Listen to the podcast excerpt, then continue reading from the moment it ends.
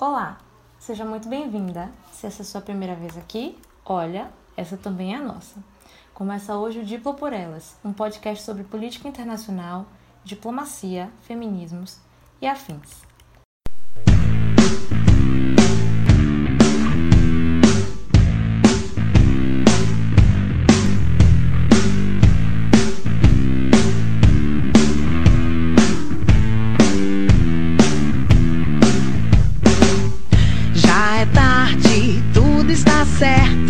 Cada coisa posta em seu lugar. Filho dorme, ela arruma uniforme, tudo pronto pra quando despertar. E afinal, quem são elas? Ela é Natália, estudante de Relações Internacionais no Unifax, articuladora da ONG Engaja Mundo e embaixadora no projeto Eco Women. Ela faz parkour e toca gaita ela é curiosa de berço, adora livros, astronomia, idiomas, andar pela cidade, tomar um bom vinho e jogar xadrez. Ela é Raquel, estudante do bacharelado interdisciplinar da UFBA com foco no estudo das relações internacionais, jovem embaixadora pela Embaixada dos Estados Unidos, embaixadora da Juventude pelo Escritório das Nações Unidas para Drogas e Crime, intercambista na Sans Po Rennes, da França, negra, poliglota, de canceriana só tem a paixão pelas coisas, como escrever, fazer crochê e dançar, e também tomar aquele cravinho. Nós nos conhecemos através do Engaja Mundo, que é uma organização de jovens maravilhosa, no ano de 2018. Fazíamos parte do mesmo núcleo local, aqui em Salvador, e fomos fazer uma apresentação sobre a Agenda 2030 da ONU para um curso de moda na Unifax. Foi assim que nós nos conhecemos e hoje estamos aqui dando surgimento ao nosso podcast, que começou com a ideia de um blog, né? A proposta era de uma escrita mensal sobre política internacional, que acabou não tomando muito rumo. E aí, após um tempinho, nós percebemos que a reunião que tínhamos feito para a escrita do nosso trabalho foi muito mais produtiva e então decidimos transformar aquela conversa toda em um podcast.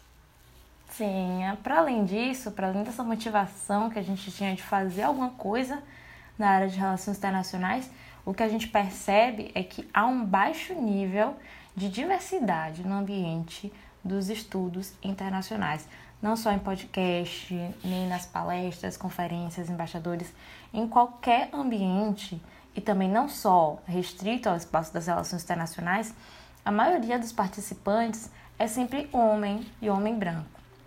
Então, quando a gente vê que há mulheres também, é, a gente percebe que ou elas não têm voz, estão ali só para representar, ou que quando elas têm, elas estão sempre ressaltando a importância de que as mulheres estejam ali naquele espaço.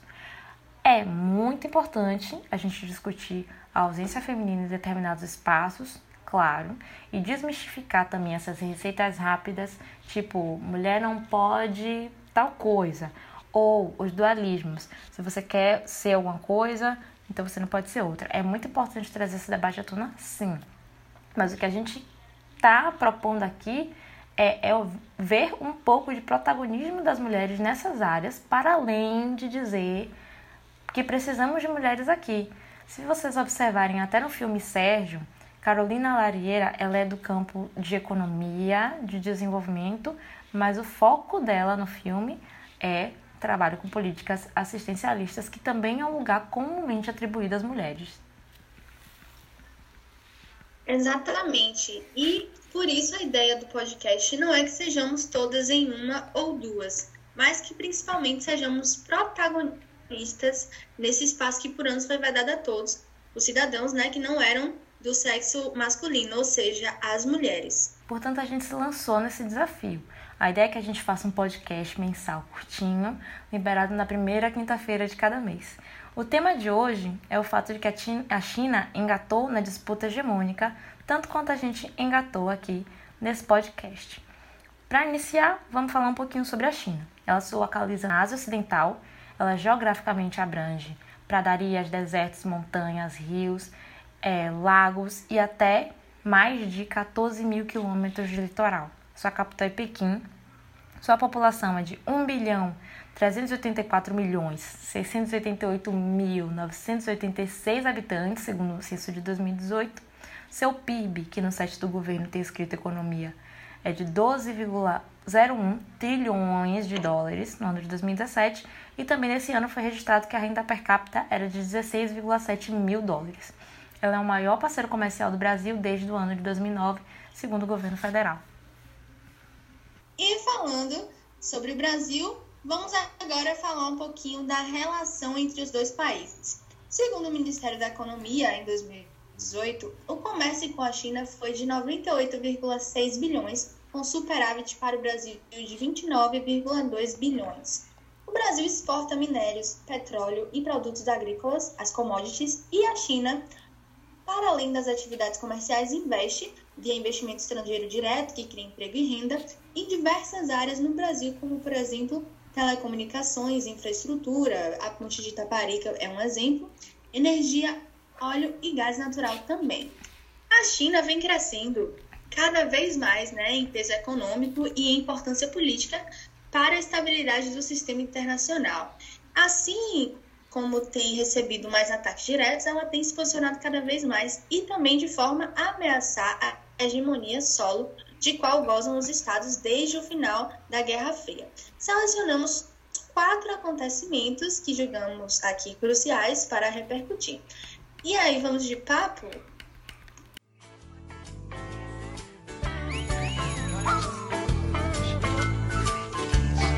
Sou rainha do meu tanque. Sou pago indignada no palanque. Ah, Fama de porra louca, tudo bem. Minha mãe é Maria Ninguém. Ah, Vamos de papo. Primeiro a gente quer falar sobre essa nova lei de segurança nacional, né? O Congresso Nacional da China aprovou no dia 30 de junho uma nova lei de segurança nacional que vai ameaçar liberdade de expressão, de manifestação e de associação no território semi-autônomo de Hong Kong. Esse dispositivo vai apertar o cerco a manifestantes ao estabelecer penas de prisão perpétua e tipificações abrangentes de terrorismo, notícia do jornal Nexo. Para contextualizar um pouquinho, no ano de 1842, Hong Kong foi tomada pelos ingleses depois de o Reino Unido derrotar a China numa guerra. No ano de 1997, o território foi devolvido à China, dessa vez portando o status especial de semi-autonomia. Esse status deveria ser respeitado pelos próximos 50 anos, ou seja, até 2047, e aí perduraria a máxima de um país, dois sistemas. Ou seja, Hong Kong ela teria autonomia em quase todos os aspectos, menos no que diz respeito à política externa e nos temas de defesa, mas ela teria seu próprio sistema legal, sua própria assembleia e mesmo os direitos inexistentes, no caso, na China continental, como por exemplo o direito ao livre discurso, tudo isso garantido numa semi-constituição. O que a gente percebe é que há uma imposição do governo chinês ao autônomo território em questão a partir do momento em que a China cria uma lei, a China continental cria uma lei para aquele espaço que tem suas próprias garantidas já estabelecidas por uma semi-constituição, como acabei de citar. Isso vai colocar em xeque a pouca abertura democrática conferida à região e também o endurecimento da repressão vai marcar uma mudança radical no arranjo de forças que perdurou desde sempre, desde pós-guerra, na verdade, nessa região. É, começou no passado e os desdobramentos foram muito maiores que nos protestos dos guarda-chuvas de 2014. Em junho do ano passado, 2019, protestos pacíficos se deram em detrimento de medidas que potencialmente restringiriam a autonomia conferida à região. O início se deu aí devido à lei de extradição que tramitava no Senado chinês. Essa lei visava a facilitação do envio de pessoas para julgamento no continente teve um resultado, né? O plano foi suspenso, mas mesmo assim os manifestantes pediram a retirada total do projeto de lei e até invadiram o parlamento, testando os limites da desobediência. Muitos eventos se sucederam durante a segunda metade de 2019, ainda referentes a essa pauta, ao ponto de os manifestantes empunharem a bandeira dos Estados Unidos como um pedido de ajuda e acabar gerando uma grande bola de neve que se reflete nas disputas não só no que diz respeito à lei, como a criação dessa nova, como também no que diz respeito a essa disputa pela hegemonia na qual a China se lançou de forma definitiva desde então. Temos aí alguma notícia de política externa, Nath? Temos sim. Vamos falar agora sobre a troca de consulados. O Ministério das Relações Exteriores da China confirmou no último dia 27 de julho o fechamento do consulado americano lá na cidade de Chengdu, que fica no noroeste do país. Três dias antes disso, o governo chinês já havia ordenado que a representação diplomática fosse fechada em retaliação a ação semelhante do governo do presidente dos Estados Unidos, Donald Trump, contra o consulado chinês em Houston, lá no Texas, que mandou fechar a embaixada que ficava localizada lá. E foi após dois hackers tentarem roubar informações sobre pesquisa de vacinas, que, segundo os americanos, foi a mando de serviços de espionagem do governo chinês. Essa crise dos consulados é o incidente diplomático mais grave até agora, referente à deterioração generalizada das relações entre esses dois países. E embora as tensões viessem crescendo já desde o início da pandemia do coronavírus, com a troca de acusações em torno da origem do vírus e da gestão da doença, a crise disparou desde que a China impôs a nova lei de segurança nacional para Hong Kong, que a gente acabou de comentar. E Hong Kong é uma região de interesse comercial americano. Os Estados Unidos têm muito interesse nessa região. Isso levou Trump a suspender o tratamento especial que o país dava ao território semi-autônomo, né? Washington afirma que essa lei em questão destrói a autonomia da antiga colônia britânica e Pequim também emitiu uma opinião. Eles dizem que os Estados Unidos cometeu ingerência em seus assuntos internos. Então é uma acusação muito grave. Sim, essa troca de farpas no que diz respeito à soberania nacional, ela não vai se resumir aos Estados Unidos. Há também uma questão territorial de fronteira com a Índia, né?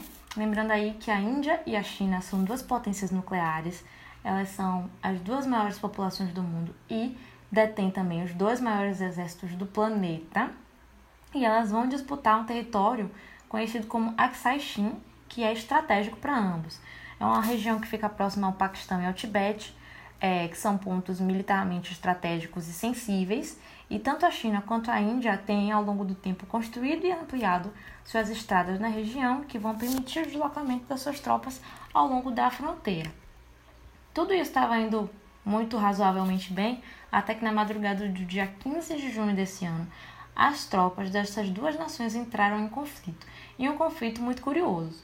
É, muitos até chamariam de primitivo, porque não havia armas, era só troca de soco, de pontapé, pedrada, pedaço de pau. Esse ataque, né, ele durou seis horas.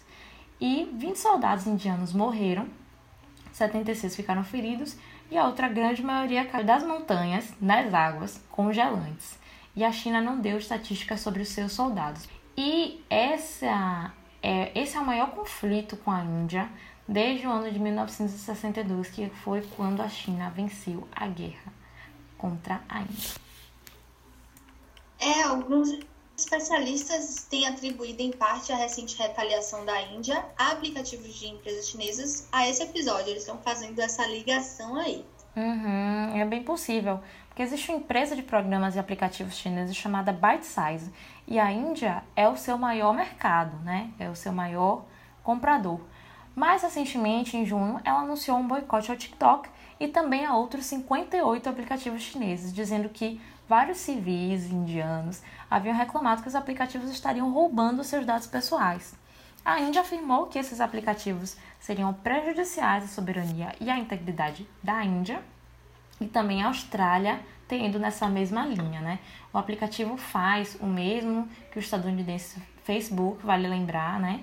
O Facebook de Zuckerberg, que tem inclusive sido discutido recentemente no Senado lá nos Estados Unidos.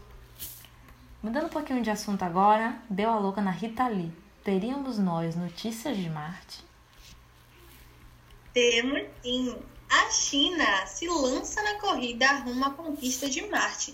Ela vem tentando se colocar na dianteira da exploração espacial ao lançar a primeira missão a Marte que tentará orbitar o planeta, pousar em sua superfície e explorá-la, o que é algo inédito dentre as agências espaciais.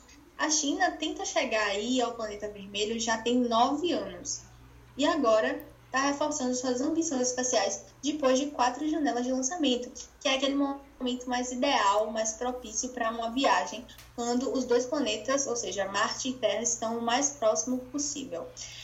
Fornecendo poucos detalhes, as autoridades chinesas não haviam sequer divulgado a data de lançamento, né, que ocorreu dia 23 de julho, alguns dias após os Emirados Árabes Unidos lançarem a Al-Amal, que também é a sua primeira missão rumo a Marte.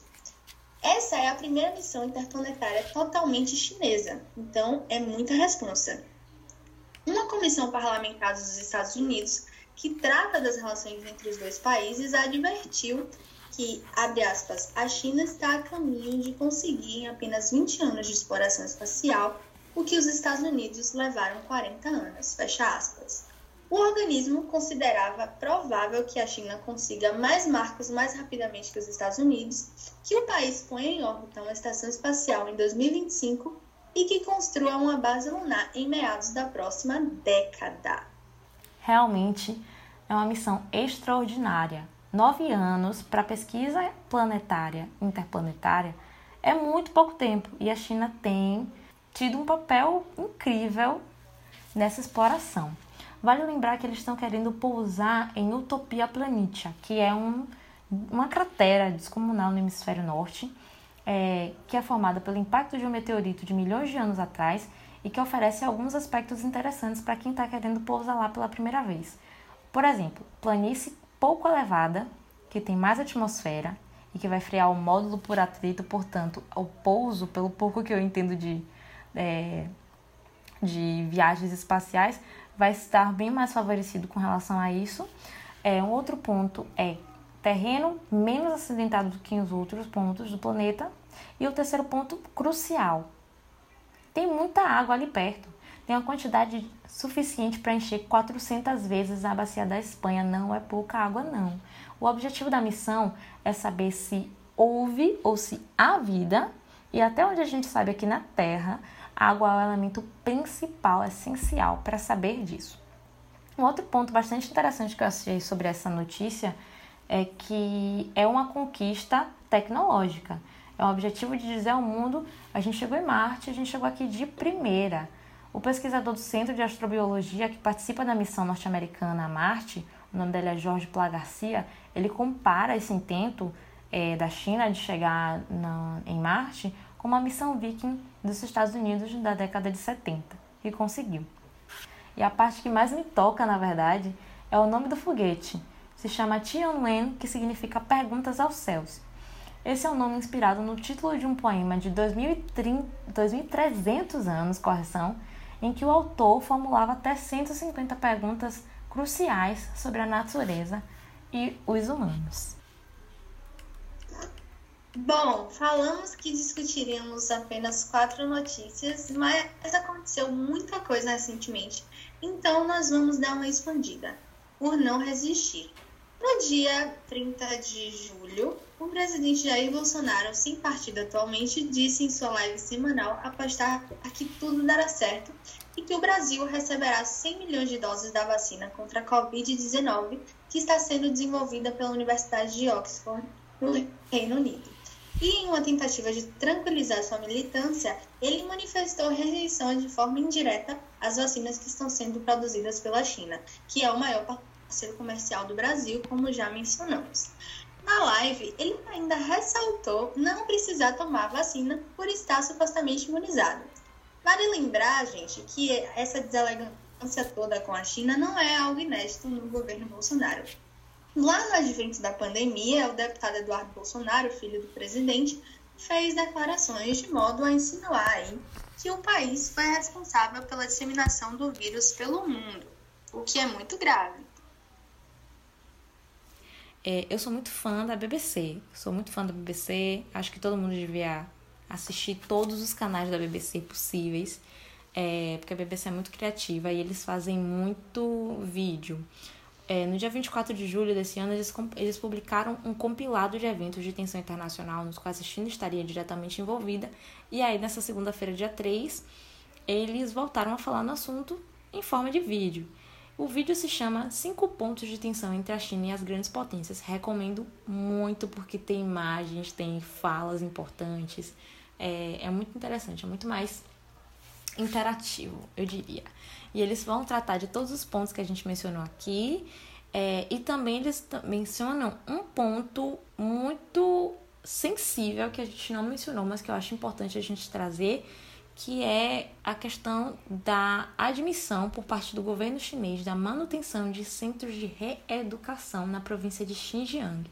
Nessa província, existem movimentos separatistas propostos pelos povos da etnia uigur e a China classificou esses movimentos como terroristas.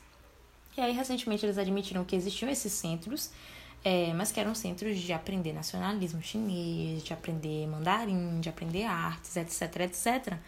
Mas há um porém, é que não se pode sair por vontade própria dali. E também há uma discussão em torno da possibilidade de esterilização da população feminina através do DIU para evitar o crescimento demográfico dessa população. Alguns ativistas de direitos humanos eles têm dito que esses centros, na verdade, são prisões e que aproximadamente um milhão de uigures estariam ali detidos de forma arbitrária, ou seja, sem julgamento. Também há uma outra discussão acerca do que a gente conhece como os campos de concentração da Alemanha, né? mais conhecido de todos era o de Auschwitz. É, isso tem levado a um aumento de tensões não só com os Estados Unidos, mas com outras nações, como por exemplo o próprio Reino Unido, que inclusive se reuniu com os Estados Unidos para discutir o tema.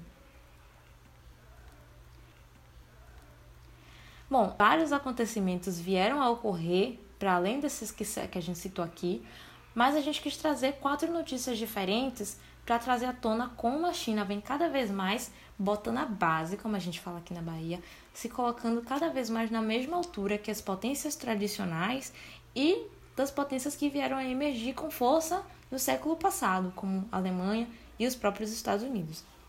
A gente também queria mostrar como a China tem saído cada vez mais de um estado de neutralidade à sua própria maneira e também um pouco nos moldes é, ocidentais. A gente falou aqui de questão doméstica com a Lei de Segurança Nacional, a gente falou sobre questão territorial fronteiriça, que é um tópico muito sensível no que diz respeito à soberania nacional.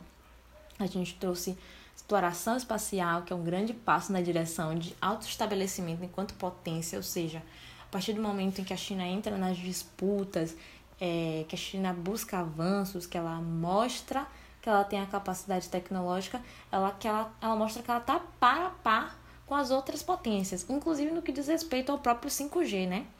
Uh, enfim, a gente também trouxe outras notícias extras tudo isso para mostrar que a China tem se imposto no sistema internacional, agora mais do que nunca, no que tange ao comportamento, para além de poderio militar, que a gente citou aqui, e do econômico, que é o motivo pelo qual a China mais é conhecida. É, também nos moldes ocidentais, por exemplo, no que diz respeito à questão de é, Hong Kong. A gente vê que os países que tratam de segurança nacional é, através da luta, da guerra contra o terrorismo, são, por exemplo, Estados Unidos e França. Então, a gente que está do lado de cá tem visto a China se impor à sua maneira, também com alguns dos atributos que a gente inventou aí para esse mundo doido que a gente vive. Pois é, a China tem se beneficiado da pandemia para mostrar o seu poder. Né? Muitos estudiosos afirmam que Trump tem se aproveitado do momento de eleições para aumentar o tom contra a China em troca de maioria eleitoral. Também há uma discussão que gira em torno da disputa pelo domínio do 5G que a China tem liderado através da Huawei e que já tem sido discutida a possibilidade dos impactos dessa guerra fria tecnológica aqui na América Latina. Essa escalada de tensões entre Washington e Pequim coincidem também com o movimento da China de tentar projetar sua liderança global e que enfrenta forte resistência por parte do Ocidente. São vários os títulos atribuídos a esse momento em que estamos vivendo, como, por exemplo, Nova Guerra Fria, Guerra Tecnológica, Guerra Sem Armas, Contra a Hegemonia, Quebra da Hegemonia ou de transição da mesma. De fato, gente, temos vivido um mundo muitas vezes mais globalizado que o era no ano da última pandemia. E, como todo historiador fala, não é lá muito saudável tentar nominar o que se vive no ato. Mas, de qualquer forma, fica aqui o nosso intento de discutir um pouco dessa engatada da China no sistema internacional. Porque nem toda feiticeira é corcunda,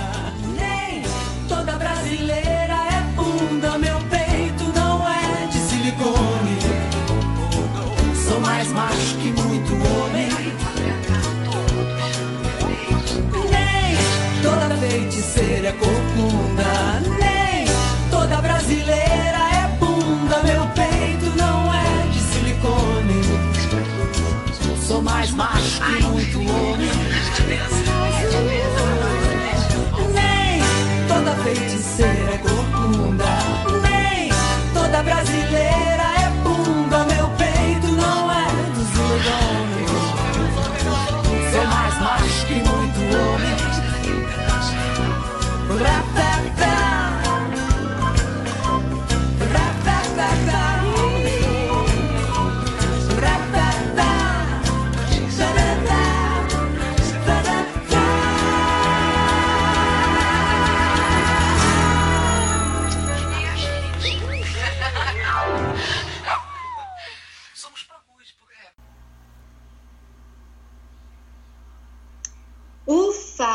bastante por hoje, não é, pessoal? Nós falamos de quem somos, do surgimento do pod e, junto com a China, nós engatamos para ficar.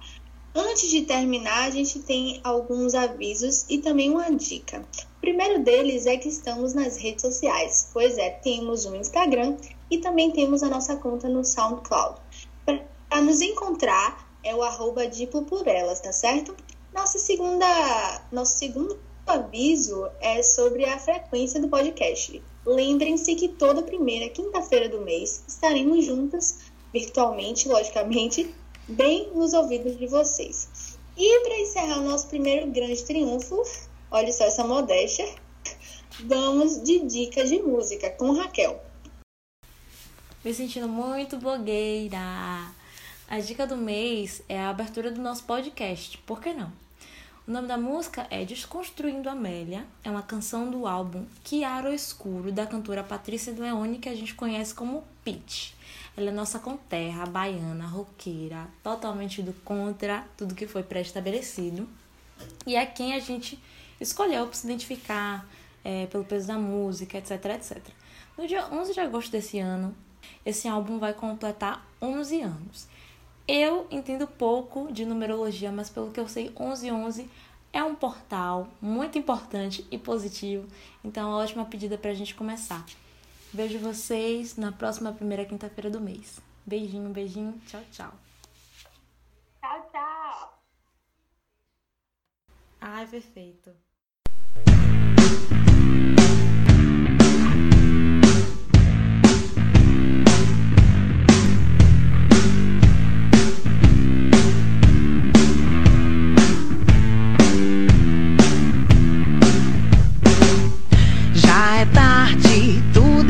Certo, cada coisa posta em seu lugar.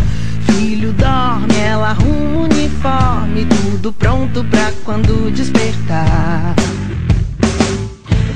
O ensejo, a fez tão prendada, ela foi educada pra cuidar e servir. De costume, esquecia-se dela, sempre a última sair.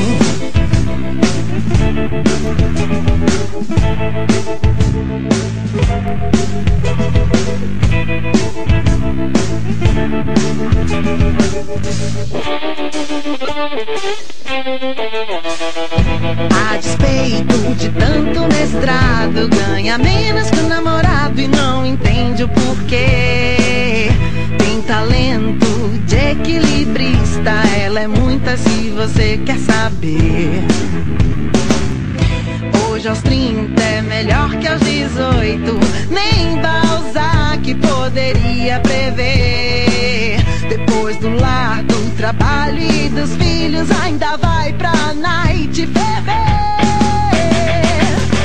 Disfarça e segue em frente todo dia até cansar.